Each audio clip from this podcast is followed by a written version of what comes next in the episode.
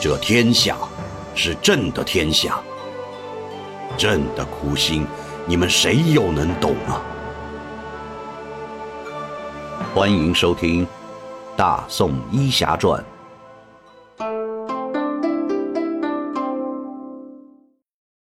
第九十集：亲征。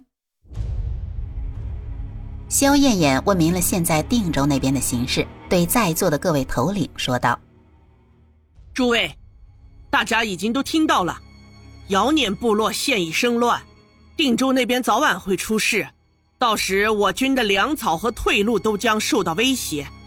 如今之计就是要尽快拿下澶州，逼迫赵恒投降。”说完，他让大家尽快去准备，并专门叮嘱了萧达岭。尽快制定攻打策略。这萧达岭接受了萧燕燕的任命，自己也心知啊，这是太后的私心。太后是想把最大的功劳和这荣耀都留给萧氏部落。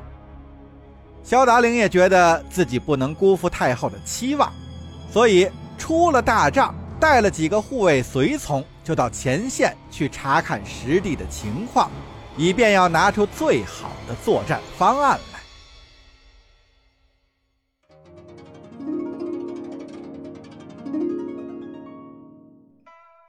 钱莹莹每天都在自家的药铺里待着，但没多少心思干活。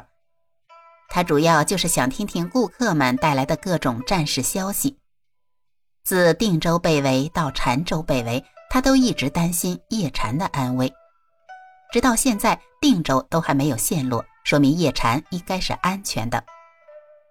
他不知道叶禅的身手，一直以为叶禅只是一名普通大夫，他在定州只是救死扶伤，根本没有想到叶禅能上战场，所以他比墨渊少了许多烦恼。钱莹莹心里只想着这战事早点结束，叶禅早点回来。至于回来后，他和叶禅能走到哪一步？他也偷偷做了设想。他想，如果这次打胜了，沈家肯定会加官进爵，到时叶禅与墨渊的身份差距更大了，两人的婚约会存在很大的变数，这是对自己有利的。如果打败了，沈家轻则贬官，重则家破人亡，到时墨渊就显得可怜了。以叶禅的性格，肯定不会不管的。那这样对自己就十分不利了，所以钱莹莹十分希望这次大战宋军能大获全胜。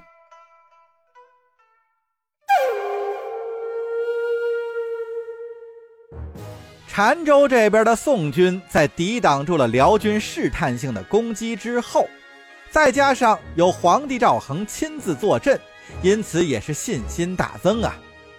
因为在澶州的军队大部分是禁军，这禁军嘛，自然就是保卫皇帝的。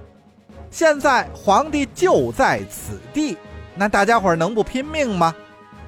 所以宋军是出乎意料的顽强，让辽军也是始料未及，也使这位新受命的萧达岭是倍感压力。这一天呀。萧达林又带着几个头领和三十多名护卫到了澶州城下查看战场，希望能找到澶州城防守的薄弱之处。但是也不知道是萧达岭攻城心切，还是这些护卫粗心，他们几个人就好像忘了应该与城墙保持安全距离一样，不知不觉的。就进入了这宋军八牛弩的射程范围之内。当时在澶州城头值班的是禁军上将张圭。张圭接到了属下的通报，亲自上城查看情形。见这一小伙辽人已经进入了八牛弩的射程，而且是毫无戒心，这张圭也吩咐士兵。给七八架的八牛弩都上好了弩箭，让士卒们听他的指挥。张圭是屏气凝神，认真地观察着萧达岭的一举一动，希望这伙辽人能再走近一点儿。而萧达岭他们呢，骑着马在城下，也是边走边看。在城上，张龟就趴在垛口之后，一直盯着这几人，心中默念呀：“近一些，再近一些。”也就在片刻之后啊，城下的萧达岭他们也似乎是意识到自己离城墙太近了，调转马头，刚想要远离城墙，那张龟一见这送上门来的鸭子，这就要飞走了。立刻下令，毫不犹豫的要射杀辽人。说时迟，那时快呀，七八支硕长的弩箭带着破空之声就飞向了萧达岭他们。当萧达岭发现弩箭射来的时候，已经是避无可避。随着这几支弩箭在萧达岭瞳孔之中越来越大，在他的脑海之间。电光火石一般的闪过了自己的父亲、母亲、妻子，还有孩子们的音容笑貌，甚至还有自己年少时鲜衣怒马的画面。但是就在转瞬之间，随着箭矢穿过肖达岭的头盖骨，插入了他的大脑之时，这些画面。也就都戛然而止。萧达林瞪着失去神采的眼睛，仰面从马上摔了下来。他的身边还有好几人中箭，一时之间都是人仰马翻，队形大乱。而就在宋军重新开弩放箭的这个间隙之间，辽兵的护卫们抢起萧达岭的尸体，慌忙就逃出了这恐怖的地带。待回到了辽军大营，找来了军医。那此时，萧达林早已经停止了呼吸呀。这军医摇了摇头，立刻有人连忙飞奔到太后大帐，向萧燕燕报告了这个噩耗。萧燕燕听完之后，当时就从椅子上跌了下来，坐在地上半晌无语。而正当萧燕燕思量着这萧达岭阵亡之后自己的仗该怎么打之时，又有人呈上了耶律婉清公主送来的战报。萧太后伸出有些颤抖的手接过战报，心中也是掠过了一丝不祥的预感呀。果不其然呀。福无双至，祸不单行。萧太后最担心的事情还是发生了。远在定州城外，这姚撵部落退兵了，定州的宋军脱困了。那接下来的情形，萧太后不用想也知道啊。自己深入宋境的这些辽军粮草和退路都要被截断了。这仗打到这个份儿上，是萧太后万般没有料到的。她此时是后悔呀，当日在定州就不应该打自己的小算盘。这当初要是和姚撵氏齐心合力拿下定州，也就不会有今天这等难堪的局面了。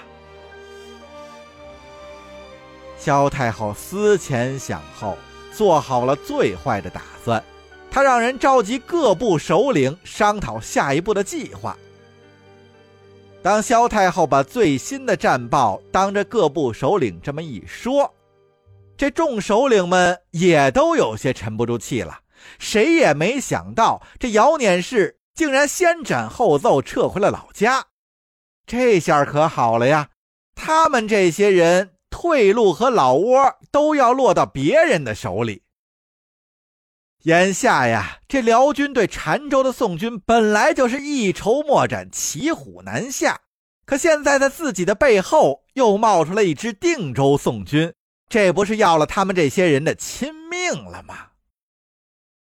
众首领在中军帐内讨论来讨论去，也都认为啊，这仗既然都打到了这个份儿上，那此时也是不能再轻易罢兵了。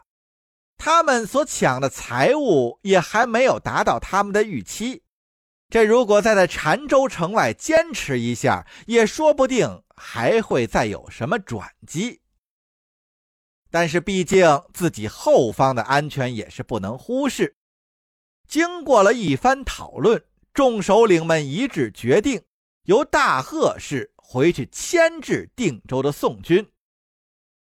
而大贺氏部落的首领呢，虽然是不情愿，但是当着萧太后，为了迎合太后的心意，为了给自己的儿子争取一个当驸马的机会，大贺氏的首领思来想去，还是点了点头。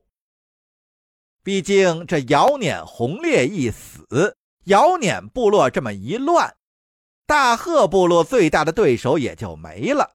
自己的儿子在这驸马之争之中，这胜算也就更大了呀。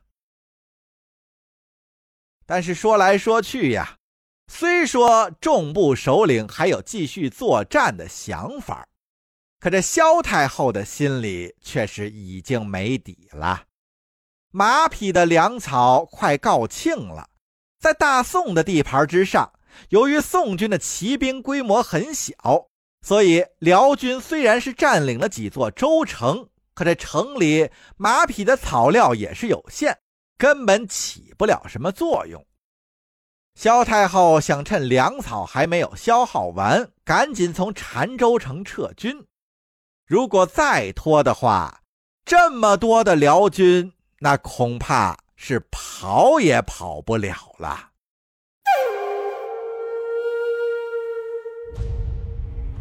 赵恒也是怕得要命，城头他是上了，看着辽军密密麻麻的营帐，他的头都晕了。